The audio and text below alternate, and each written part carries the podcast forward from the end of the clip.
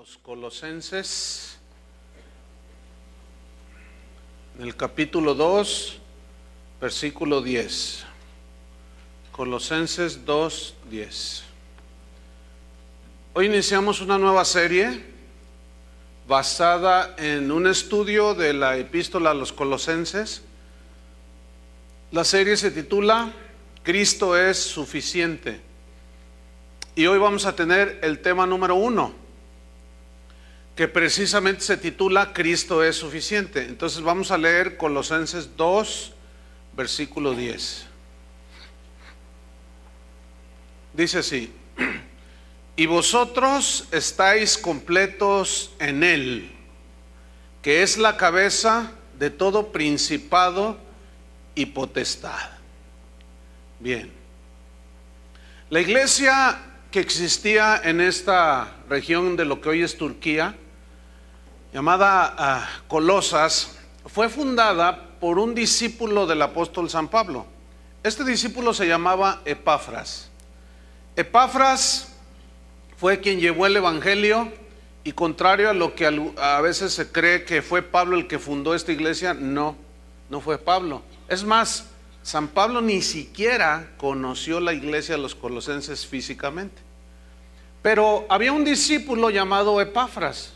Este, llevado por el Espíritu de Dios, sin duda, funda esta iglesia y comienza a enseñar acerca de Jesucristo. Y pasa el tiempo. Y de pronto comienzan a asediar a la iglesia de, en Colosas ciertas filosofías y herejías que estaban penetrando por medio de falsos maestros algunos cristianos que pues los hacían dudar y se envolvían en todas estas cosas que estaban comenzando a afectarlas. Entonces Epafras, como fiel ministro de Jesús, preocupado por el estado espiritual de las ovejas, de los cristianos que él había, eh, al cuales les había compartido, hace un viaje bastante largo de poco más de dos mil kilómetros y viaja hasta Roma para buscar a Pablo. Y lo encuentra, nada más que estaba en la cárcel. Y esta carga que él tenía, preocupado, fue la que lo llevó a buscar al apóstol Pablo. Y aquí hay un principio. Epafras es, simboliza el, el ministro fiel de Jesús que está preocupado por el estado espiritual de las ovejas, del pueblo de Dios. Hoy hacen falta pastores como Epafras, que se preocupen, que no les importe ir a donde sea con tal de encontrar, de buscar, de hallar y hacer lo que sea. Hoy hacen falta este tipo de pastores que se preocupen por la sana doctrina y que alerten del peligro de las filosofías y de las herejías que están asediando y que desgraciadamente ya han penetrado en la iglesia del siglo XXI. Pocos pastores están preocupados por esta salud espiritual del pueblo de Dios y no están atendiendo este problema. Los vientos de doctrina están soplando muy fuerte y millones de personas que van a las iglesias están siendo llevados por esos vientos. Y la carta que Pablo escribe a los tesalonicenses por la información de la preocupación que tenía Epafras es una advertencia en contra de las herejías que pretendían hacer insuficiente el sacrificio de Cristo. Eran ataques directos al sacrificio de Cristo, eran ataques directos a, a la salvación que, perfecta que Jesús había logrado en la cruz. Y algunas de esas herejías que se echaban a los colosenses eran mezclas de prácticas del judaísmo con filosofías paganas. Por ejemplo, algunos de estos eh, falsos maestros comenzaban a negar la humanidad de Cristo. O sea, decían que era Dios, pero que no había sido humano. Ellos decían que Cristo era solamente una emanación divina, algo como algo que salía así, como un soplo, como un viento, muy parecido a lo que dicen los testigos de Jehová que Cristo es como, como un, como un, un, este, hálito, como algo, algo, algo dice. Ellos decían que toda la materia es mala, decían ciertos filósofos y herejes que habían, se habían metido entre los cristianos.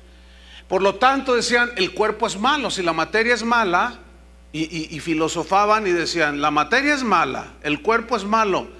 Como consecuencia, es imposible que Dios se hiciera hombre, es imposible que Dios se encarnara. O sea, ellos usaban una lógica totalmente errada.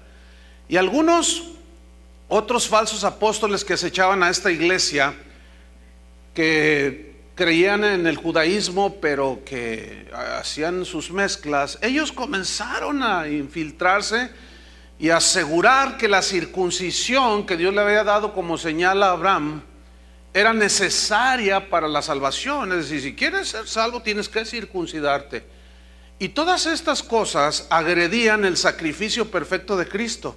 Es como el sistema que hoy está muy de moda y que se ha penetrado en muchas iglesias, el sistema que se conoce como G12, donde hacen prácticas totalmente antibíblicas como, por ejemplo, ellos escriben sus pecados. A ver, escriba todos sus pecados de los que se acuerde. Y la gente los escribe. Ahora pasen las hojas. Hacen una fogata, se los llevan a los encuentros. Entonces, esas hojas con sus pecados escritos los meten a la lumbre, al fuego y ellos dicen, ya tus pecados han sido quemados. Entonces, ¿qué no fueron en la cruz? Pregunto. Y cosas como esas son las que eh, no estamos muy lejos de parecernos en los tiempos en los cuales Epafras, muy preocupado por todas estas herejías y cosas raras, estaban metiéndose en la iglesia. Otra de las herejías que estaban penetrando la iglesia era una filosofía o una doctrina conocida como ascetismo. Esta doctrina busca la perfección del hombre por sus propios medios, haciendo eh, un voto de o practicando una vida austera, totalmente austera, prácticas de mortificación del cuerpo, como golpearse la espalda, este, quedarse de rodillas seis horas, ocho horas, ayunos prolongados. Y todas esas prácticas, esta gente, estos ascetas, les atribuían poderes de salvación, con poder como para salvarlos y ganarse el favor de Dios. Yo conocí a un hombre que fue sacerdote franciscano.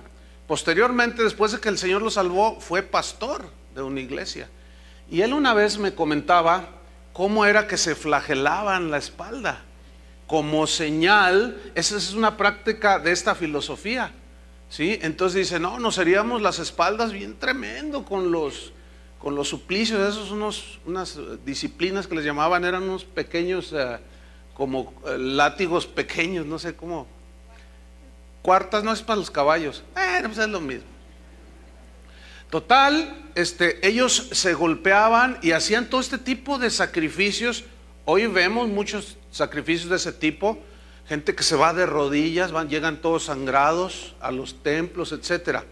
Entonces, muchos de estos eh, eh, enfatizaban en que debían de observar las leyes judías de la dieta, o sea, de los alimentos, comete esto, esto no, que debían de guardarse ciertos días, y etcétera. Pero había un, rasgo que distinguía a muchos, algunos de esos falsos profetas, es que ellos adoraban a los ángeles, invocaban a los ángeles. Eh, algunos de estos falsos maestros creían que los ángeles les ayudaban y ciertamente así es, porque la Biblia dice que los ángeles están para ministrar a los, a los escogidos de Dios, es decir, para, para ayudarnos, nos protegen, etc. Sí es cierto, hay una enseñanza bíblica, pero lo que la Biblia prohíbe es invocarlos. Porque nosotros invocamos al Padre en el nombre de Jesús, pero a los ángeles no. ¿Por qué Dios prohíbe invocación a los ángeles? Porque hay ángeles buenos y hay ángeles caídos. Y cuando hay invocación, ¿quién sabe cuál vendrá? Y muchas sectas como eh, los mormones y algunas otras aseguran sus fundadores que un ángel les reveló un nuevo evangelio. ¿Cuál ángel sería? Entonces, estos invocaban ángeles pretendiendo que, al invocarlos les pedían ayuda para tener el favor de Dios y aún inclusive para obtener la salvación. Bueno, todas estas cosas que estaban asediando a la iglesia de, en Colosas, negaban que Cristo fuese suficiente para salvarnos. Entonces, Epafras discernió y fue con Pablo e inspirado por el Espíritu Santo, escribe la carta a los colosenses.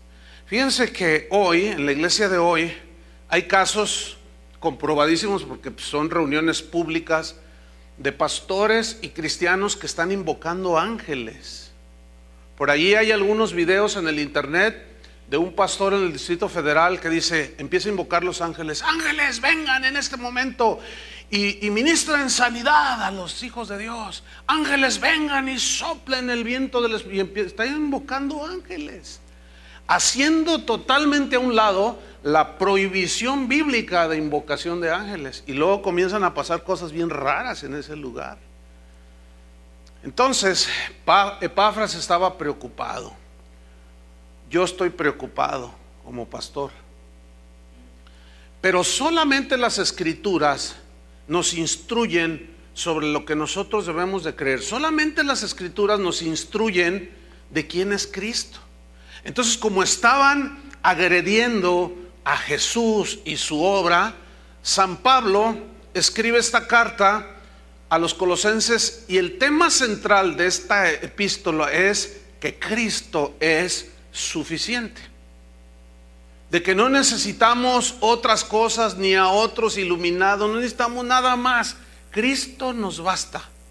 Entonces, Pablo escribe esta epístola y nosotros vamos a ver a continuación 14 afirmaciones que están en esta epístola a los colosenses, 14 afirmaciones bíblicas inspiradas por el Espíritu Santo que comprueban que no necesitamos nada más que a Cristo, que comprueban estas 14 afirmaciones que Cristo es suficiente para nuestra salvación, para nuestra redención total y que no necesitamos ni filosofías, ni psicología, ni revelaciones extrabíblicas, ni experiencias místicas para nosotros tener el favor de Dios o la salvación. Cristo, mis hermanos, es totalmente suficiente. Su sacrificio es perfecto su amor es perfecto, su plan es perfecto porque es Dios y es perfecto. Entonces vamos a ver estas 14 afirmaciones que comprueban que Cristo es suficiente. La número uno está en Colosenses 1.13, donde nos dice que Cristo es el único libertador. No tenemos muchos libertadores, nada más uno, y ese libertador es Cristo. Colosenses 1.13. Dice, el cual nos ha librado de la potestad de las tinieblas y trasladado al reino de su amado Hijo. Dice aquí que el Padre, que es uno con el Hijo, nos ha librado, dice el principio del versículo. Y aquí la palabra librado significa rescatar, rescatar de un lugar pero también significa atraer hacia sí mismo. Es decir, Él nos sacó, nos rescató y nos atrajo a sí mismo. Y como dice el profeta, nos atrajo con cuerdas de amor. Entonces, al atraernos hacia Él mismo, Él nos, nos libró de un dominio, dice, nos libró de la potestad de las tinieblas. Aquí potestad significa dominio. ¿Quién es el, el que gobierna el reino de las tinieblas? Satanás y sus huestes. Eso significa que usted y yo, antes de conocer a Cristo, estábamos a merced de Satanás. Todo aquel que no tiene a Cristo en su corazón, que, que no gobierna el Espíritu Santo ni lo guía en su vida, está a merced de Satanás. Sin embargo, los hijos de Dios no, aquí nos está diciendo. Y Pablo estaba muy interesado en que los colosenses entendieran eso.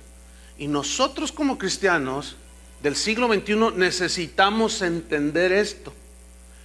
Que el Padre nos libró, nos atrajo hacia sí mismo, nos libró de la potestad del dominio de las tinieblas, porque ciertamente el mundo entero está bajo el maligno, dice la Biblia. Pero tú y yo ya no estamos bajo el maligno. Jesús dijo que les doy potestad sobre toda fuerza del enemigo, les doy potestad de hollar, de pisar serpientes y escorpiones y nada os dañará. Es decir, antes Satanás nos gobernaba, nos gobernaba, ahora ya no. Nos libró de esa potestad, pero no, no, no, nos sacó, nos atrajo a sí mismo, pero nos llevó a otro lugar. ¿A dónde? Dice aquí. Y nos trasladó, ¿a dónde? Al reino de su amado Hijo. Donde hay un reino hay un rey, ese rey es Jesús. Donde hay un reino y hay un rey, hay leyes que gobiernan, que rigen ese reino. Y ese reino, que es el reino de Dios, Jesús es el rey y la palabra de Dios son las leyes del reino. ¿Entendió? Entonces, no solo nos liberó, sino nos trasladó a un reino. Y esta palabra trasladar significa cambiar de lugar pero tiene una implicación de cambiarnos a un lugar, pero muy, muy, muy alejado de donde estábamos. Es como si usted vive en Tonalá y se cambia hasta Zapopan, nada que ver. Está totalmente en dos polos opuestos. Eso es exactamente lo mismo que Jesús hizo con los que han creído. Estábamos en el reino de las tinieblas y nos trasladó al reino de Jesús, a un lugar totalmente alejadísimo, al otro polo, totalmente. Entonces, los colosenses, cuando Pablo escribe esto, es porque los colosenses ya empezaban a dudar de que, de que en realidad Cristo los haya librado y vivieran en su reino. Por eso les escribe esto. Hoy muchos cristianos hacen tanto énfasis en la guerra espiritual y en los demonios y todo eso, que los cristianos llegan a sentirse asediados por los demonios. Y eso es una mentira de Satanás. Nosotros no tenemos que tenerle temor al, demonio, pero tampoco vamos a andarlo cucando. Tampoco vamos a andar detrás de él pisándole la cola, como dicen algunos. No, nosotros vivimos la vida cristiana, pero tenemos que entender que Cristo es nuestro único libertador. No hay otro. Número dos, Cristo es el único salvador. Colosenses 1.14. Estoy yéndome, eh, conforme van apareciendo estas afirmaciones eh, en las escrituras, ahí en la carta. Colosenses 1.14 nos muestra que Cristo es el único Salvador. ¿Ha oído usted a, gente decir que la Virgen María es corredentora? Co significa igual, que tuvo el mismo papel en la redención. Escúcheme bien, eso es una herejía. Porque el único que murió en la cruz fue Jesús. Yo sé que esto le puede molestar a algunos, pero lo lamento mucho. ¿Por qué? Porque la Biblia asegura que hay un solo Salvador, que hay uno solo que murió en la cruz. Él no tuvo, no, no existe ningún corredentor, o sea, que sea igual en su, en su obra de salvación. No, ella, tú, ella fue escogida por gracia, como pudo haber sido Elizabeth o, Juanita, había muchas mujeres virtuosas en Israel, pero sola, solamente una tenía que haber sido escogida. Le tocó a ella, pero fue por gracia. Pero eso de corredentora es totalmente antibíblico. Entonces, por, eso, ¿por qué Pablo les dice en el versículo 14, en quien tenemos redención por su sangre, el perdón de pecados? ¿Quién derramó su sangre? ¿San Pablo? Para aliviarnos nuestros pecados? ¿San Pedro? ¿La Virgen María? ¿El apóstol Juan Camaney? ¿Quién? Dígame, ¿quién? Entonces, ¿por qué Pablo les escribe eso y les dice que solamente uno derramó su sangre por nosotros? Porque ya estaban ellos agregándole poderes de salvación a prácticas. Todo aquello que intente agredir lo que Jesús hizo en la cruz, que es esto, en quien tenemos redención. ¿En quién? No dice en quiénes tenemos redención. Dice en quién. Y la palabra redención viene del griego apolutrosis, que significa dejar en libertad de la esclavitud mediante el pago de un rescate. Ahora, ¿cuál fue el precio del rescate? Su sangre. Digan todos su sangre. Ahora, una vez que él derramó su sangre, esta sirvió y sigue teniendo ese efecto de perdonar pecados. La palabra perdonar significa pasar por alto, significa no tomar en cuenta las ofensas. Por ejemplo, en Romanos 3:25, si lo lee conmigo, Romanos 3:25, aquí nos dice algo muy importante. Romanos 3:25, a quien Dios puso como propiciación, o sea, refiriéndose a Cristo, por medio de la fe, ¿en qué? En su sangre. Fíjense cómo está hablando de uno solo que fue puesto como propiciación, nada de corredentores. ¿Ah? Por medio de la fe en su sangre, para manifestar su justicia a causa de haber pasado por alto en su paciencia, ¿qué?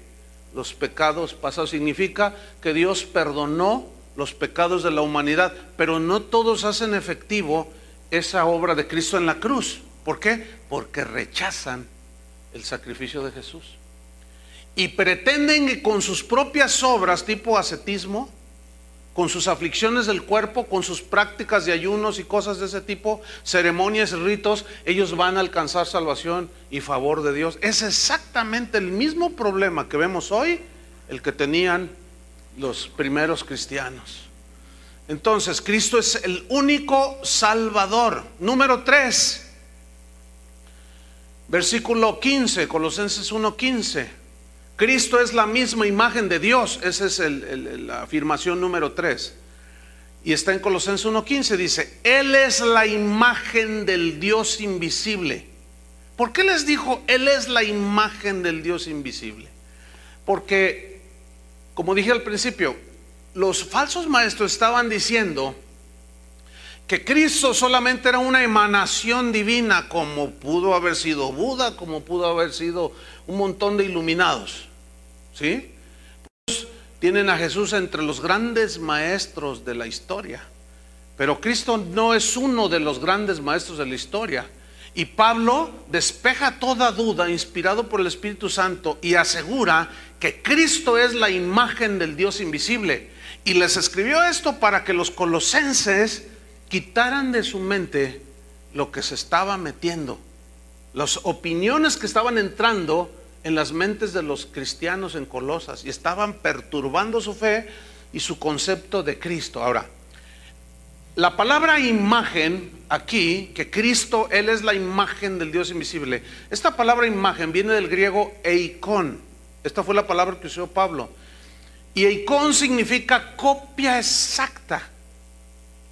Es decir, que Cristo es la representación visible y la manifestación encarnada de Dios a los seres humanos.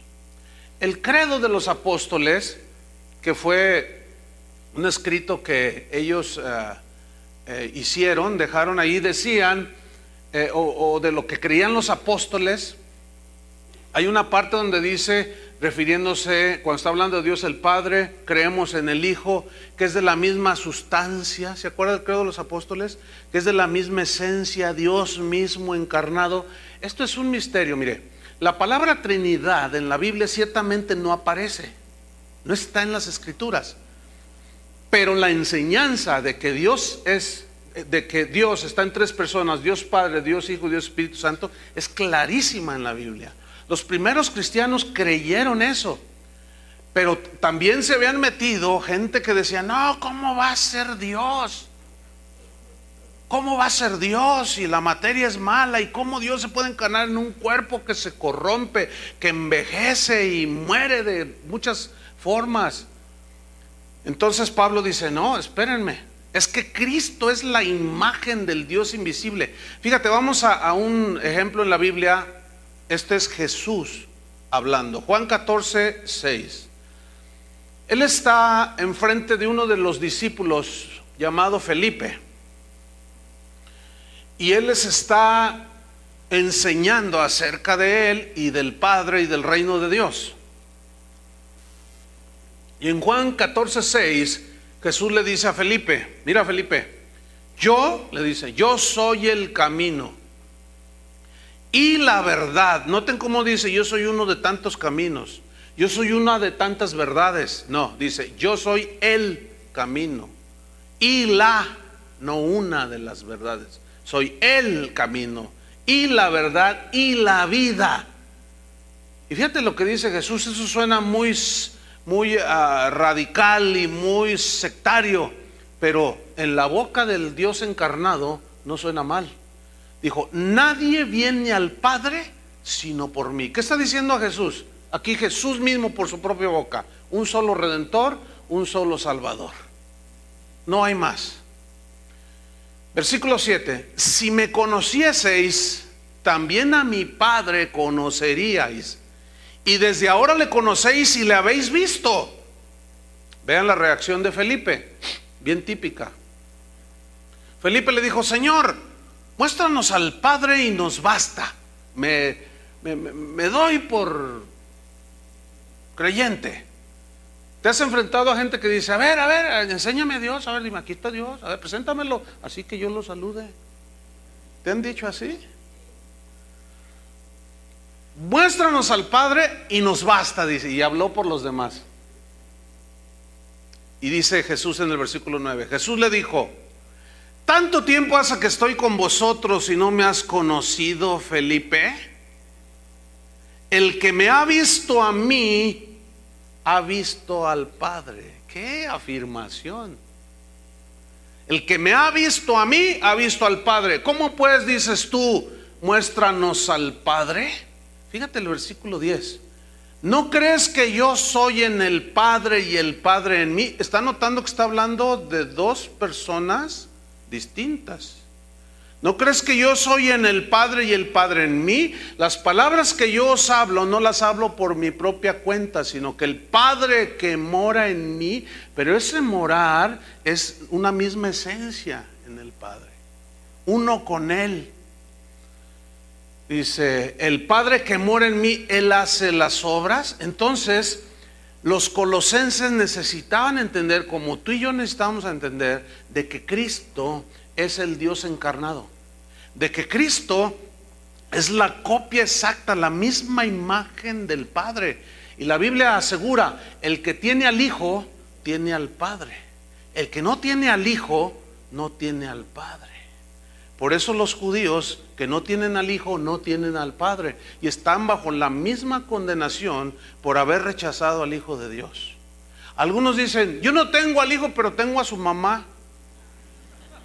Yo no tengo al hijo, pero tengo al apóstol Pablo. Yo no tengo al hijo, pero tengo a Juan Diego. Escúchenme bien. Para los que creen eso, es todo, esas filosofías, creencias son totalmente antibíblicas. La Biblia por sí misma las rechaza.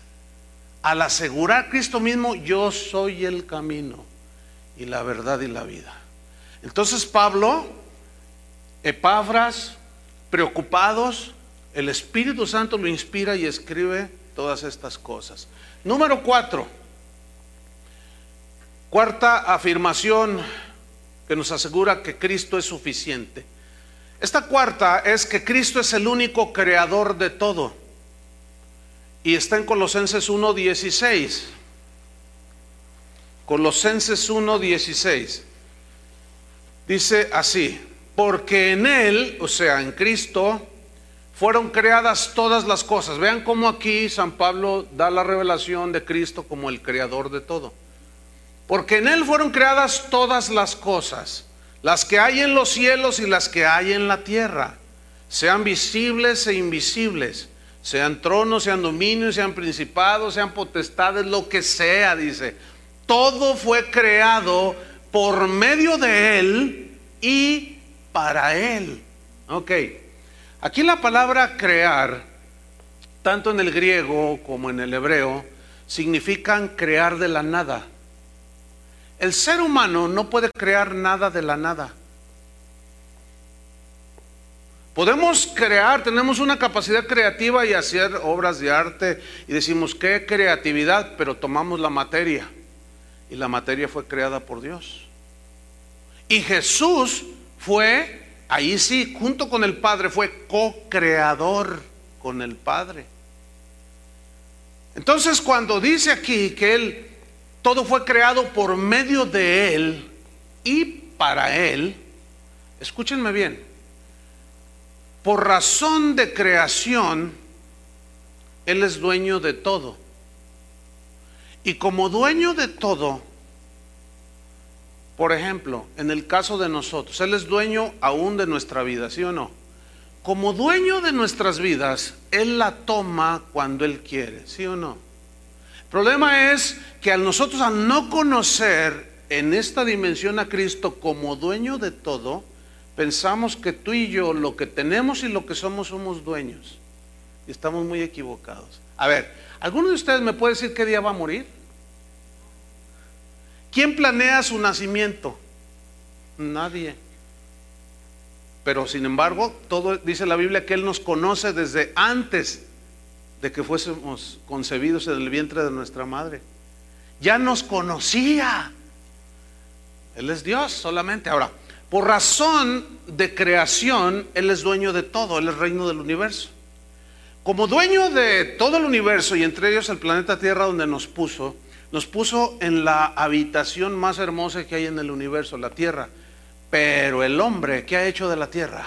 La hemos contaminado, la hemos destrozado. Esa lluvia que tuvimos ahora en, hace unos días es totalmente inusual. ¿Todo por qué? Por todos los contaminantes y la basura que aventamos a la atmósfera y está todo trastornado. Nosotros no solo no somos capaces de crear nada, sino destruimos todo. El hombre, por más sabio que se sienta, no ha sido capaz de solucionar el problema de la contaminación. No ha sido capaz de solucionar el problema de la discriminación, de la pobreza y de un montón de cosas. Pero ahora, volviendo al, asunto de que Él es creador. Él como creador, en el caso nuestro, porque esto que estoy diciendo, la gente que no cree en Cristo, le entra por aquí, le sale por acá. Pero en el caso de nosotros, tenemos que entender que Jesús es dueño de todo. Y como dueño, Él toma nuestra vida cuando quiere, ¿sí o no? El problema es que no lo conocemos en esa dimensión. Y cuando Él, por su soberanía, toma a cualquiera de nosotros, de nuestros hijos, el esposo, la esposa, qué sé yo, nos turbamos y decimos, ¿por qué? ¿Por qué? Y le reclamamos a Dios. Y suena tan ridículo como esto. Usted en su casa tiene su casa de usted propia, tiene allá atrás unos árboles frutales. Y entre esos árboles tiene unos, unas lindas mandarinas así de esas grandotas.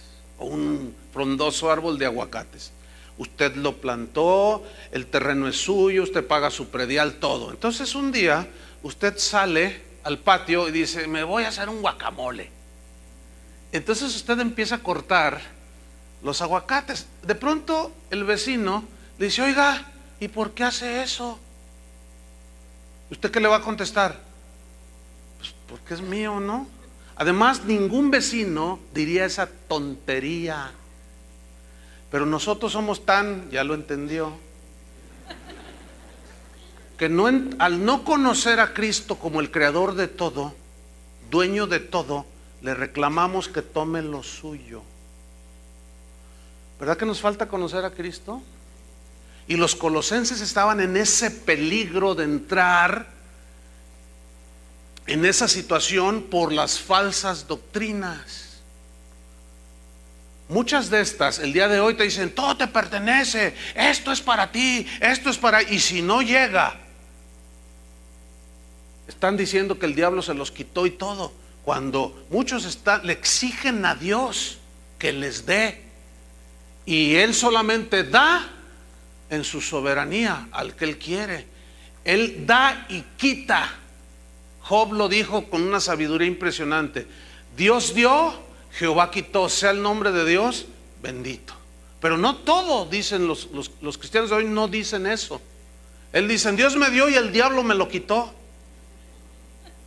Y esa es una falsa doctrina, es una falsa enseñanza, hermanos. Porque todo está bajo el dominio de Él. Él es creador de todo. Entonces como creador tiene el derecho de propiedad sobre todo y sobre todos. ¿De quién somos? Pablo decía a los romanos, sea que vivamos o que muramos, ¿qué? Somos del Señor. Ahora, ese sentido de pertenencia nos debe dar seguridad, ¿no? David escribió en un salmo, Él me guiará aún más allá de la muerte. O sea, yo soy de Él y no permitirá que al morir los ángeles del infierno me lleven por otro lado. No, aún Él me guiará más allá de la muerte. Fíjate qué seguridad tenía Pablo.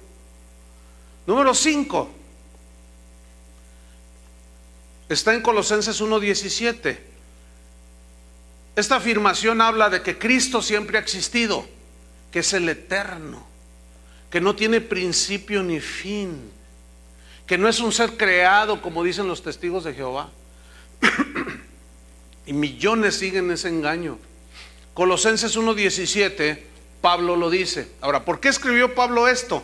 Hablando de la preexistencia de Cristo, porque los falsos profetas decían que él era solamente una emanación divina, que era uno de tantos que andaban por allí iluminados y que tú y yo, decían los gnósticos, por medio del conocimiento podemos alcanzar la salvación, decían. Entonces Pablo establece esta verdad, Colosenses 1.17 dice, y él, o sea, Cristo, él es antes de qué? De todas las cosas. Juan dice, en el principio era el verbo y el verbo era con Dios y el verbo era Dios. El mismo Juan en el Apocalipsis habla de Jesús como el principio y el fin, el alfa y el omega. Es decir, que nada escapa de él ni por acá ni por acá. Todo está totalmente bajo su dominio. Todo está bajo su soberanía. Entonces Jesús, eh, Pablo les dice, pues saben qué, mis estimados hermanos colosenses, Él es antes de todas las cosas. Y los que les andan diciendo que Él es una emanación y que es un iluminado más, son herejes. Siempre que, yo siempre me he preguntado, ¿por qué hacen películas de Jesús agrediéndolo? ¿Por qué nunca hacen películas de Buda agrediéndolo? ¿Por qué nunca hacen películas de Mahoma agrediéndolo? ¿Por qué nunca hacen películas de qué sé yo cuál iluminado agrediéndolo? ¿Por qué no? ¿Y por qué de Jesús sí? Hacen películas de que María Magdalena era su esposa, que tuvo una hija, que era homosexual, que se acostaba con los discípulos y una de barrabasadas. ¿Por qué? Qué casualidad, ¿no? ¿Por qué no se burlan y atacan a algún otro de esos iluminados? ¿Por qué siempre a Jesús? Porque detrás de eso, ¿quién está? Satanás. Que quiere desprestigiar y minimizar el sacrificio perfecto de Cristo, hermanos. Y sigue lo mismo. No ha cambiado. Por eso la palabra de Dios es actual. Y es como medicina preventiva que nos previene, nos guarda. Entonces, ¿qué piensas tú de Cristo? ¿Que es una emanación o que es un... Hay gente que está metida en las iglesias y dice, les, han hecho encuestas últimamente, cristianos preocupados, porque es lo que creen los cristianos en las iglesias y a la salida les preguntan, si es que si a la salida se encuentra uno de estos, que les te van a preguntar, ¿tú crees en el nacimiento virginal de Cristo? En los Estados Unidos, el 40% de los que van a las iglesias dicen, no, pues nació de una relación sexual normal. ¿Usted no cree que nació por obra del Espíritu Santo? No, hombre, pues eso es algo alegórico pues, para atrapar la atención de la gente y que se sienta como el cristianismo, como que es algo así medio sublime. Fíjate nada más. Y dicen una de respuestas totalmente incoherentes al cristianismo de la Biblia. Entonces Pablo dice, no, mis estimados colosenses, él es antes de todas las cosas. ¿Cómo la ven? Vamos a Juan capítulo 8 versículo 56 porque ahí hay una historia en la cual Jesús mismo asegura que Él siempre ha existido, que Él es antes de todas las cosas. Juan 8:56. Él está hablando. Están los que creían y están los que no creían. Siempre habrá este, estos dos tipos de oyentes. Los que creen y los que no creen. ¿De cuál eres tú? Tú puedes estar aquí y no estar creyendo nada de lo que estoy diciendo. Pero pues eso es de entenderse. Al mismo Jesús lo miraban, unos creían y otros no. Total, está, él está enseñando su, su doctrina y lo empiezan a cuestionar. Entonces los judíos y dicen en Juan 8:56, hablando Jesús de su preexistencia, dice, Abraham, vuestro padre, porque los judíos decían que Abraham era su padre, de donde ellos venían, de sus lomos descendían. Abraham, vuestro padre, se gozó de que había de ver mi día y lo vio. Pongan mucha atención a esta lectura. Y se gozó de ver mi día. Entonces le dijeron los judíos, ¿aún no tienes 50 años y has visto a Abraham? Abraham había existido cientos de años atrás. Aún no tienes 50 años y tú dices que viste a Abraham. Pues, era lógico que se turbaran todos, ¿no? Versículo 58. Jesús les dijo, de cierto, de cierto os digo, antes que Abraham fuese, ¿qué? Yo soy. Uf, qué expresión. ¿Sabes que esa frase yo soy es característica del Padre en el Antiguo Testamento? Cuando Moisés le dijo al, Señor, después de que Dios lo encomendó, le dijo, ve, ve y libera a mi pueblo. Y Moisés le dice, ¿y si me preguntan quién me envió? ¿Qué les digo, Señor? Y Dios le responde, diles, yo soy el que soy, te envía. Yo soy el que soy. Esa frase yo soy el que soy en hebreo significa el que existe en sí mismo. El que vive en sí mismo, el que tiene vida en sí mismo, vida increada. ¿Cómo fue? ¿Y quién hizo a Dios mamá? La típica, ¿no? Y se te mueve todo el tapete porque no sabes decirle. Yo soy el que soy. Entonces cuando Jesús dice, antes que Abraham fuese, yo soy, o sea, yo siempre he existido, ¿cómo la ven? Esas palabras de Jesús, yo soy, en la boca del apóstol más ungido, suenan, pero terribles, lo, terminamos aventándole de jitomatazos. ¿Te imaginas un hombre que diga, yo soy el que soy, yo existo en mí mismo, nadie me creó? Tú dices, uy, vámonos de aquí porque este está loco. Pero en los labios de Jesús suenan perfectamente coherentes porque efectivamente Él es el Dios encarnado que siempre ha, existido.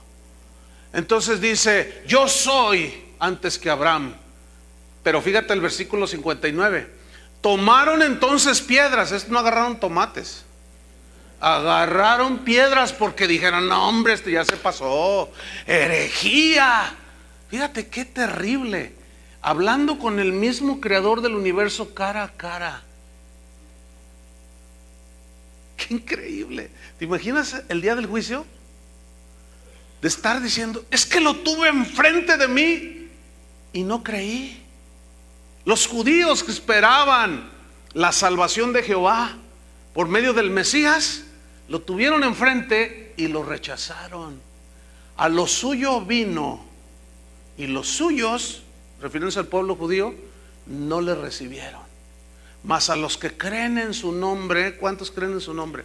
Les ha dado potestad de ser hechos hijos de Dios. Que somos ahora hijos de Dios. Pero Él es preexistente, Él no es ningún Dios creado como los de la mitología griega pero para nada. Él es el Dios eterno. Entonces tomaron piedras para arrojárselas, pero Jesús se escondió y salió del templo. Y atravesando por el medio de ellos se fue. Esto parece que no tiene nada. Atravesando en medio de ellos se fue. ¿Tú crees que no lo querían apedrear? Pero ¿por qué no lo apedrearon? ¿Saben de qué habla esto? Del total dominio de Jesús. De las circunstancias. Como creador y dijo, no, mi hora no ha llegado. Todavía no y no le hicieron nada. Pasó en medio de ellos y todos nomás, algo pasó. Es inexplicable, lo querían matar.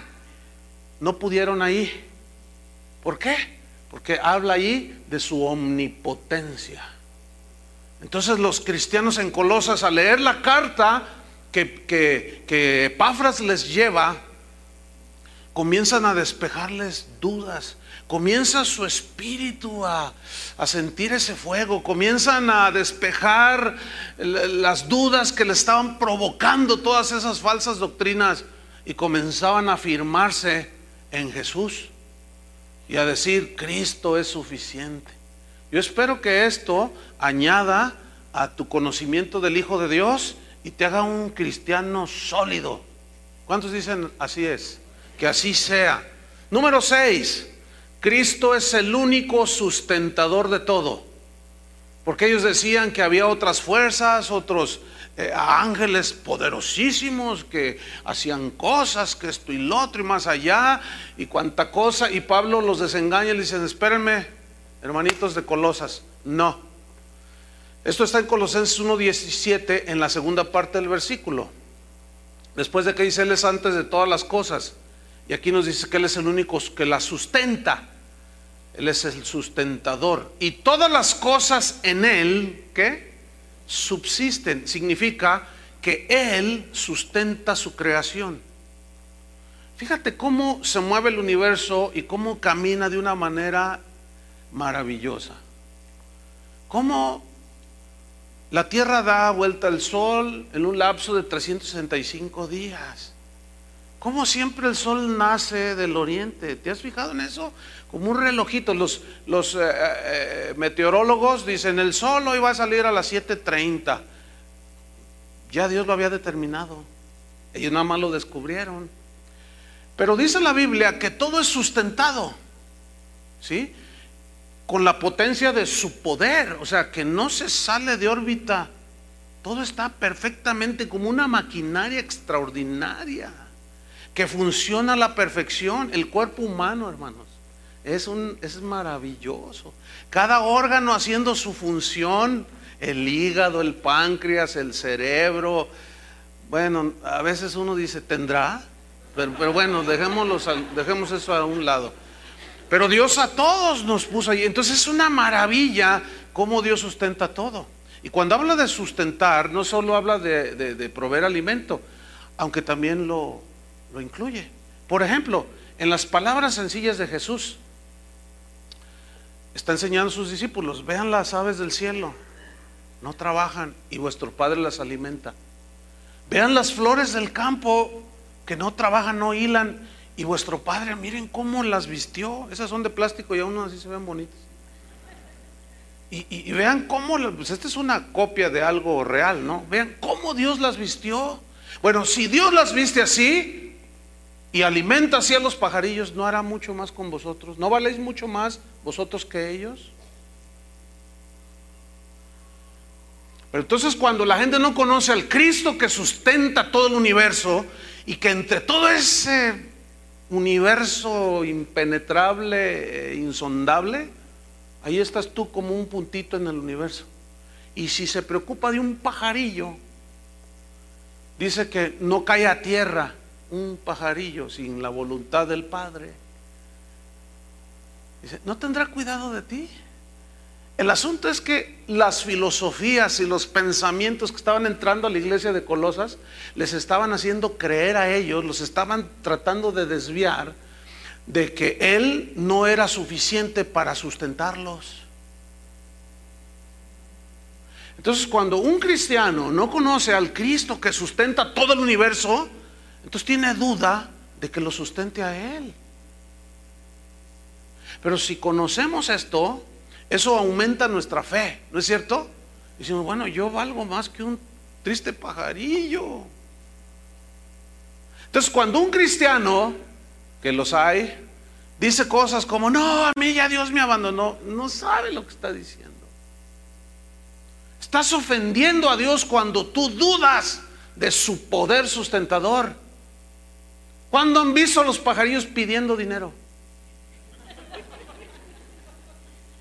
Es más, son tan inteligentes. Ustedes estaban mi esposa y yo este, en un lugar donde está al aire libre el restaurante y llegó un pájaro. Entonces en, las mesas tienen la, el azúcar esa de esplenda, la artificial pues, pero luego estaba la azúcar eh, refinada en sobrecitos, pero también tenían sobrecitos de azúcar que no está procesada industrialmente. O sea, la que tiene la, mayor, la que le llaman azúcar morena. Entonces llega el pájaro y empieza a ver los sobrecitos. Y yo le digo a mi esposa, mira, ve eso. Porque yo lo había, ella, el día anterior yo lo había visto, pero ella se fue al baño y ella no lo vio. Lo que vi fue extraordinario. El pájaro empieza a ser así y con el pico agarra un sobre de azúcar morena.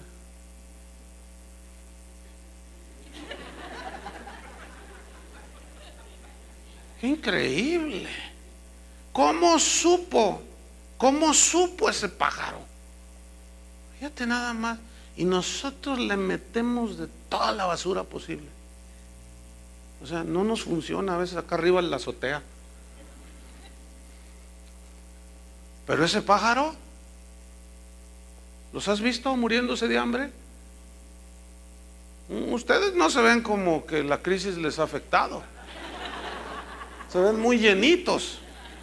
El problema es que ah, nosotros medimos nuestro bienestar y la bendición por la abundancia de los bienes que tenemos. El carro que traemos o el dinero que tenemos en el banco, estamos equivocados, hermanos. Los primeros cristianos no tenían tiempo de ahorrar, ellos eran perseguidos, todos les quitaban y perdían. Y Pablo decía, como empobrecidos, pero enriqueciendo a muchos.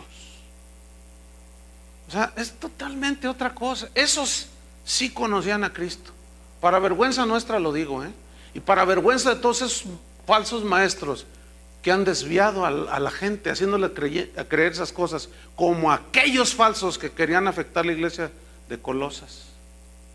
Cristo es el único sustentador. ¿Qué te hace falta, hermano? No dudes, confía. Yo, yo te, te reto a que confíes en Él. Si Él sustenta todo, ¿no podrá contigo? Si puede sostener la tierra, que dice que la tierra es estrado de sus pies y que Él sustenta todo, ¿tú crees que puede contigo? ¿Cuánto pesas? Dejemos la ignorancia, hermanos, a un lado y conozcamos a Cristo. Pero este se conoce a través de las escrituras, no hay otra revelación. Número 7, vámonos rápido. Cristo es la única cabeza de la iglesia. Esto está en Efesios, en Colosenses, perdón, 1.18, en la primera parte. Cristo es la única cabeza de la iglesia. Dice, y Él es la cabeza del cuerpo que es la iglesia. ¿Quién es la iglesia? Todos los creyentes. ¿Quién es la cabeza de la iglesia, el que gobierna la iglesia? Cristo. Aunque hay algunos cabezones que creen, que se creen dueños de la iglesia. Un pastor, un apóstol, un profeta, no somos dueños de la iglesia, hermanos. Somos parte de la iglesia. Somos colaboradores como ministros de Él, decía Pablo. Pero no somos dueños, ni somos la cabeza de la iglesia. Nuestro deber, escuchen bien, como pastores, ministros, es escuchar las instrucciones que vienen de la cabeza. ¿Dónde está el cerebro? En la cabeza. De ahí parten las órdenes, así como el cuerpo humano, del cerebro. Y el cerebro es Cristo, la cabeza es Cristo, Él es el que guía, Él es la única cabeza. Entonces, escúchame bien, si el pastor de la iglesia donde vas se tuerce y empieza a enseñar herejías, no estás obligado a seguirle ni a obedecerle. Y no diezmen para que se muera de hambre. ¿Me escucharon? ¿Entendieron eso? Pero si ese pastor o esos pastores, apóstoles, los que sean, les están llevando hacia Cristo, óiganlos. Si no, no. Si los llevan en la doctrina que es conforme a la piedad, obedezcan a sus pastores. Eso dice la Biblia. Los están llevando hacia Cristo, ¿hacia dónde los están llevando? O los están alejando de Cristo. Porque Él es la cabeza. Y pastor que no se conecta la cabeza estará desviando, desvirtuando y mutilando el cuerpo de Cristo. Entonces Él como guía, como cabeza, pues nunca nos va a llevar por caminos torcidos. ¿Verdad que no? Entonces, si un pastor se tuerce, ustedes vuelvan a las escrituras. ¿Ok? Se torció. Mira, los once discípulos, cuando Judas traiciona a Jesús, no dijeron, ya ves, todos son hipócritas. Ah, no, mire, ¿ya viste a Judas? Ah, pues entonces yo también ya me voy, todos son iguales. Ninguno de los discípulos dijo esa tontería que dicen muchos. Ven alguno fallar, caer y dicen, ya ves, todos son iguales. Yo tampoco, ya no voy porque todos son iguales. Todos son, no sean tontos como aquellos. Piensan mal, razonan mal, desacertadamente, para tragedia de ellos, porque Cristo la cabeza sigue siendo la cabeza. Por eso la Biblia nos instruye, puestos los ojos en quién? En el pastor. ¿Así dice? Puestos los ojos en Cristo, en el autor y el consumador de la fe. Número 8. Él es el único que merece el primer lugar en todo. Ni el pastor, ni el apóstol, ni nadie. Solamente Cristo. Primer lugar en todo. Esto está en Colosenses 1.18, en la segunda parte. Después de que dice que Él es la cabeza del cuerpo, que es la iglesia, dice, Él que es el principio. Aquí principio no habla de inicio, sino el principal, del lugar, de posición. El primogénito aquí tampoco habla de creación, sino habla de lugar, de importancia. Eso significa en el griego. El primogénito de entre los muertos para que en todo tenga, ¿qué? La preeminencia. ¿Quién es el que merece la preeminencia? Jesús. Escúchenme bien. Toda reunión cristiana debe girar alrededor de Jesús. Cuando una persona va a una iglesia budista o una conferencia budista, ¿de quién espera oír? ¿De Confucio? Pues no, de, de, Buda. Si un cristiano que dice serlo va a una iglesia cristiana, ¿de quién debe esperar escuchar? De Cristo. Pero si te empiezan a dar todas las disertaciones de Alex Day, de superación personal y los últimos pensamientos de no sé quién y que el ilustre y afamado quién sabe qué, no son cristianos aunque digan que lo son. Porque se entiende que el mensaje de los cristianos, ¿quién es? Es Cristo. Primer lugar en el mensaje. Todo debe de girar alrededor de las escrituras de Jesús. En tu corazón, ¿quién tiene que tener primer lugar? Tu esposa, quien amo tanto. Pues sí, ámala. La Biblia dice que amemos a nuestra esposa, pero no más que a Dios. Porque si alguno prefiere a padre, madre, esposa, hijos más que a mí, no es digno de mí. Él exige el primer lugar. Y los falsos maestros estaban enseñando a los colosenses a quitar a Jesús del primer lugar para poner sus prácticas heréticas y a los mismos maestros falsos en el lugar de Cristo. Entonces Pablo dice, no, discúlpenme, pero él merece toda la preeminencia. Los diez mandamientos, desde el Antiguo Testamento Dios exigió primer lugar. ¿Cuál es el primer mandamiento? No, amarás al Señor tu Dios con tu, tu corazón y, va, junto con, con el primer mandamiento, no tendrás dioses ajenos delante de mí. No te harás imagen de ninguna cosa, no te inclinarás a ellas ni les honrarás. Al Señor tu Dios adorarás y a Él solo servirás. Primer lugar en todo. Primer lugar en nuestra alabanza. Hay hermanos, de verdad que eh, hay cada cantito que parecen baladas de Luis Miguel. Y que, ay, que me te miran los ojos y que me siento allá a tu lado. ¡Ah! ¿Por qué no cantamos las escrituras? La sangre preciosa de Cristo me libró de mis pecados. Y cantitos ahí todos romanticoides. ¿Saben una cosa? Yo les digo a los, a los de la alabanza, ¿saben qué? Tengan mucho cuidado en su composición de los cantos. Porque cantitos así, eh, romanticoides, no. Y luego menos cuando le quitan el nombre de Jesús, que ya no ya tú dices, bueno, ahora con, ya los homosexuales se casan, ya hasta les, esa canción, algunas canciones se pueden hasta cantar entre los seres humanos. Y ya no sabes ni a quién le estás cantando, porque quitan la esencia del mensaje en las letras de, las, de la adoración.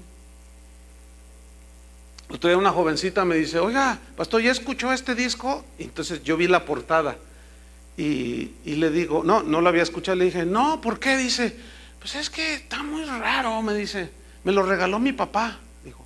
¿Y, y qué le encuentras de raro? Pero la artista sí la conocía, en una que dice que es cristiana. Dice, es que parece como que le está cantando a otra o a otro, como que le está cantando a su amante, dice, que vámonos allí tú y yo solitos en el cuarto, en intimidad, pero nunca dice Dios, nunca dice Jesús. Entonces, se presta para cualquier cosa. Número 9, Cristo es el único conciliador. Esto está en Colosenses 1.20. El único reconciliador, mejor dicho. Colosenses 1.20 dice, y por medio de él, o sea, de Cristo, reconciliar consigo todas las cosas, así las que están en la tierra como las que están en los cielos, haciendo la paz mediante la sangre de su cruz. Reconcilió, nos reconcilió con el Padre. O el Padre nos reconcilió a través de su Hijo Jesucristo. Yo quiero que noten que está hablando que Él fue, Jesús fue el que nos reconcilió con el Padre. Ni Juan Diego, ni San Juan, ni San Pedro, ni San Pablo, ni no sé quién. No. Nosotros los cristianos tenemos un único y suficiente intercesor. ¿Quién es? Jesús. No necesitamos acomedidos que vayan a favor nuestro. La Biblia nos dice que hay un solo mediador entre Dios y los hombres. ¿Quién es? Jesucristo, hombre. Ah, pero, pero, ¿por qué Pablo escribió esto? Y les dice, Él es el que nos reconcilió por medio de la, de, de la muerte en la cruz. Él fue el que nos reconcilió con el Padre. No fue ninguno de esos falsos que andan por allí. No fue ni el más santo que asista a la iglesia. Él fue el que nos reconcilió consigo mismo a través de Jesucristo.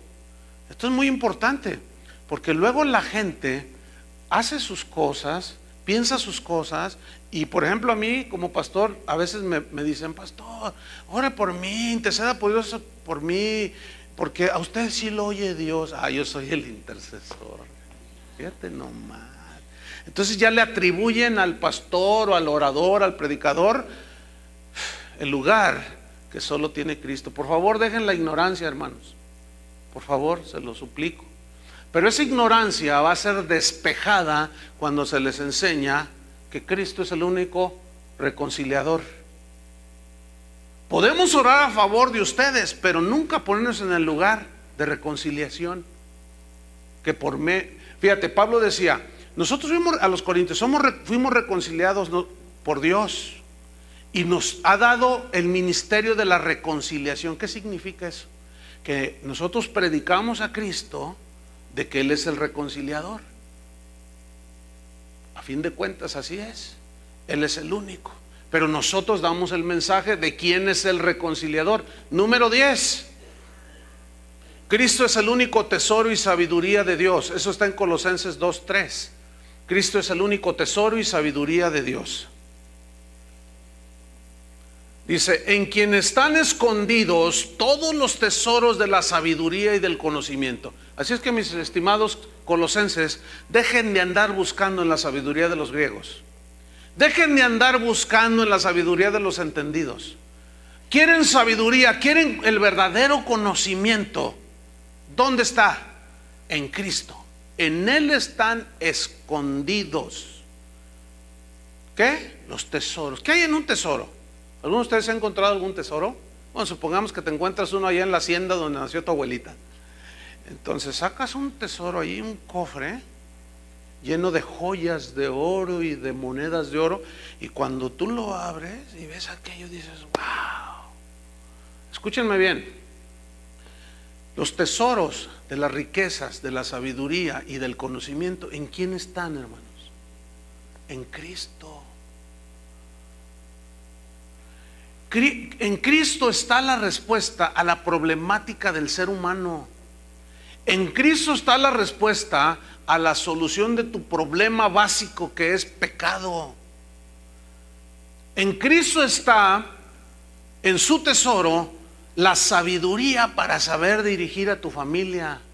En Cristo está la sabiduría para saber conducirte en medio de este mundo sin que te contamines. En Cristo está escondido ese tesoro. Pero ese tesoro que está escondido tiene que ser buscado. No viene automático. Hay falsos maestros que dicen, no, yo necesito estudiar. A mí el Espíritu me revela. Yo nada más me paro los domingos y abro mi Biblia y leo un versículo y el Espíritu me da palabras. Y sueltan una de barrabasadas que para qué les cuento. No, mis hermanos, Dios nunca va a honrar la ignorancia. Pretenden conocer a Cristo, pero con sus hechos lo niegan.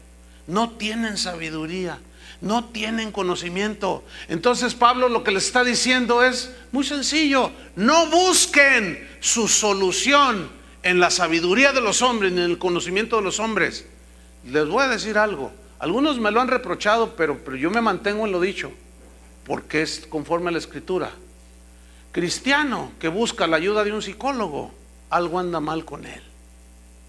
Está menospreciando la respuesta espiritual que Dios tiene para tu loquera,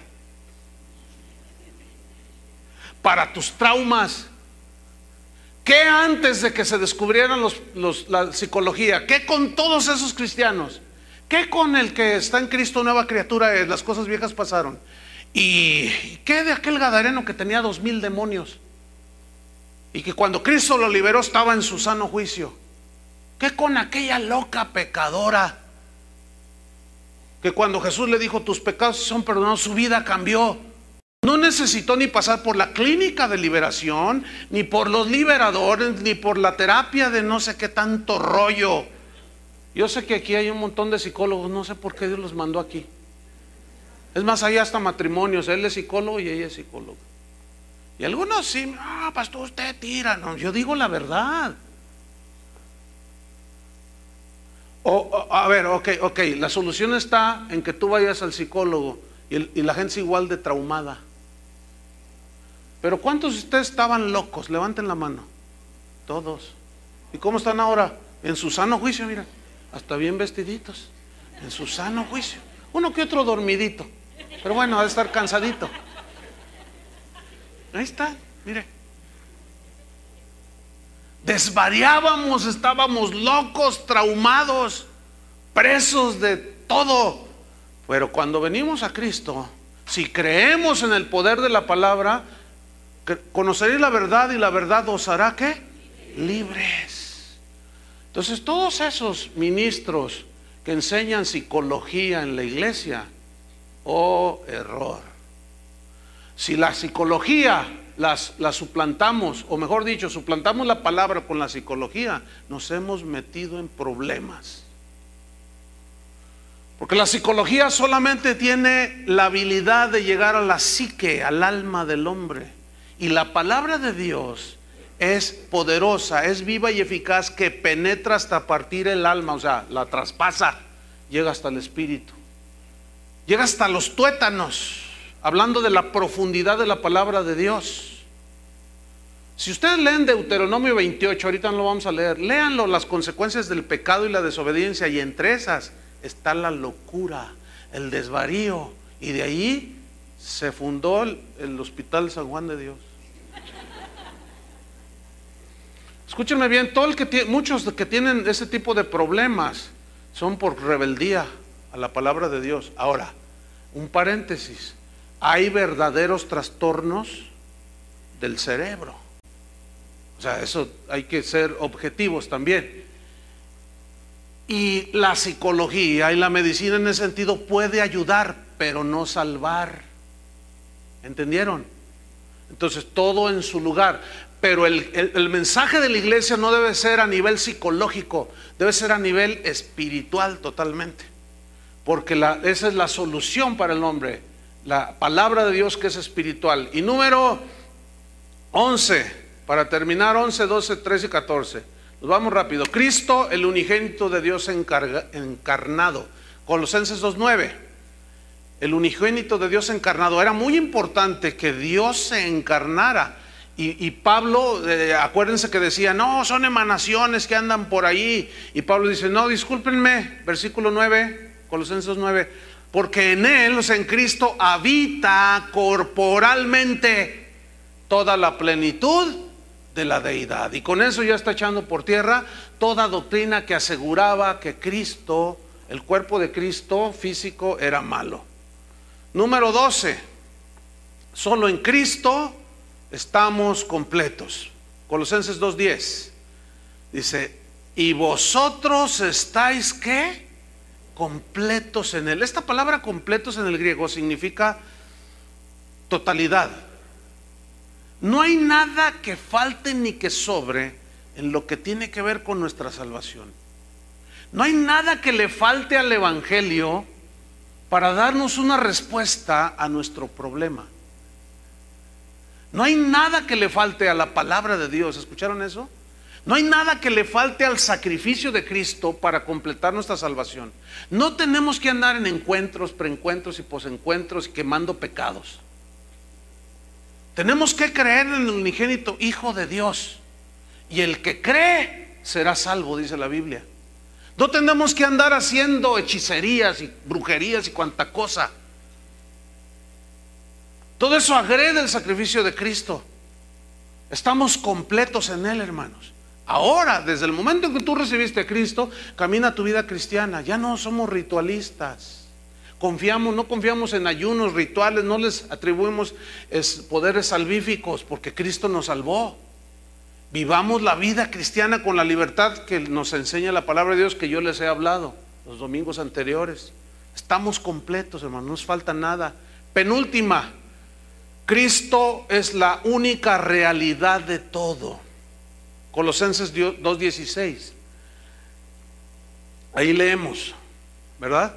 Puesto que ya no hay ritualismo del Antiguo Testamento, aquello era la sombra, ahora vivimos la realidad. Colosenses 2.16. Por tanto, dice, nadie os juzgue en comida o en bebida o en cuanto a días de fiesta, luna nueva o días de reposo.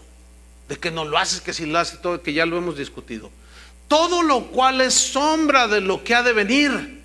Pero el cuerpo es de Cristo, es decir, la realidad, eso significa, es Cristo. ¿Quién es nuestra realidad? Cristo. Nosotros no seguimos a una doctrina esotérica o a un personaje que se duda su existencia. Tan así existió Cristo que dividió la historia y hasta el más ateo dice antes de Cristo o después de Cristo. No, no, nosotros seguimos la realidad que es Cristo. Y es una persona, no es una emanación. Y finalmente, en, la 14 afirmación es que Cristo es el único absoluto. En este mundo en que todo es relativo, todo depende del cristal con que se mira, dicen por ahí, ¿verdad? Y la gente dice, pues a ti te parece mal, a mí me parece bien. Y todo es relativo. Ya los absolutos de que Cristo es el camino se ha vuelto tan relativo que hoy hay muchos caminos que quieren llegar a Dios, pero la misma Biblia se defiende sola. Hay caminos que al hombre le parecen derechos, justos, pero su fin es qué? Muerte. Hay un solo camino. Entonces, Cristo es el, el único absoluto. Y esto está en Colosenses 3:11. Dice así, donde no hay griego ni judío, o sea, eso significa ya no hay distinción de raza. Circuncisión e incircuncisión, ya no hay distinción de religión o de ritualismo. Bárbaro ni escita, o sea, ya no hay distinción entre el, entre el, ignorante y el sabio. Siervo ni libre en el, en el, estado en el que vive una persona, ya no, ya no se trata de eso, sino que Cristo es que el todo y en todos. Entonces, hermanos, no necesitamos más. Cristo es suficiente para todos los que creemos. Nos debe ser suficiente y nos debe bastar. Al menos en esta congregación nos, nos esforzaremos por presentarles al Cristo suficiente. Nunca Dios nos dé gracia les presentaremos, nunca les presentaremos una alternativa que no sea Cristo. Ninguna solución que no sea Cristo. Ningún mensaje que no sean las escrituras. Porque queremos que esta iglesia sea una iglesia cristiana. Son cristianos. Conozcamos a Cristo. Si tú eres de los que dicen, es que yo siento que me falta, ¿qué te falta? Es que yo siento que tú, ¿qué? Es que pienso que Él no me oye. A ver, espérame, ¿no conoces a Cristo? O estás en proceso de conocerlo día a día, que pienso que esa es la situación real. Yo he hecho un vistazo a los años pasados, después de treinta y tantos de haber entregado mi vida a Cristo, y todavía lo estoy conociendo. Y lo conozco más y me doy cuenta que necesito todavía conocerlo más. Por eso Pablo decía, yo prosigo a la meta, dice. Dice, yo he dejado todo, he, perdido todo por el conocimiento de Cristo. O sea, yo quiero conocer a Cristo. Porque el conocer a Cristo es el todo del hombre. Y es el todo para un cristiano. Oremos, pónganse de pie. Señor, te damos las gracias por tu palabra. Gracias porque tú siempre, Señor, nos previenes, nos, nos alertas. Gracias, Señor, por esta carta que tú inspiraste por el Espíritu a Pablo. Parece tan actual, parece como si se hubiese escribido, escrito, perdón, si hubiese escrito hace unos días apenas. Señor, abre nuestro entendimiento. Queremos conocerte cada día más. Queremos conocerte en una dimensión real y genuina. Las falsas doctrinas, los vientos de doctrina están soplando fuerte y nos presentan a otros libertadores, doctrinas libertadoras, pero es el único libertador Jesús. Nos presentan otros medios de salvación y de alcanzar bendición. Pero solo Cristo es el único Salvador. Porque Él es la imagen misma de Dios, del Dios invisible. Y como creador de todo, Él tiene derecho de propiedad. Porque Él es el eterno. Él no tiene principio ni fin. Y Él sustenta todas las cosas. Y estamos incluidos en, esa, en ese sustento. Porque todas las cosas en Cristo subsisten.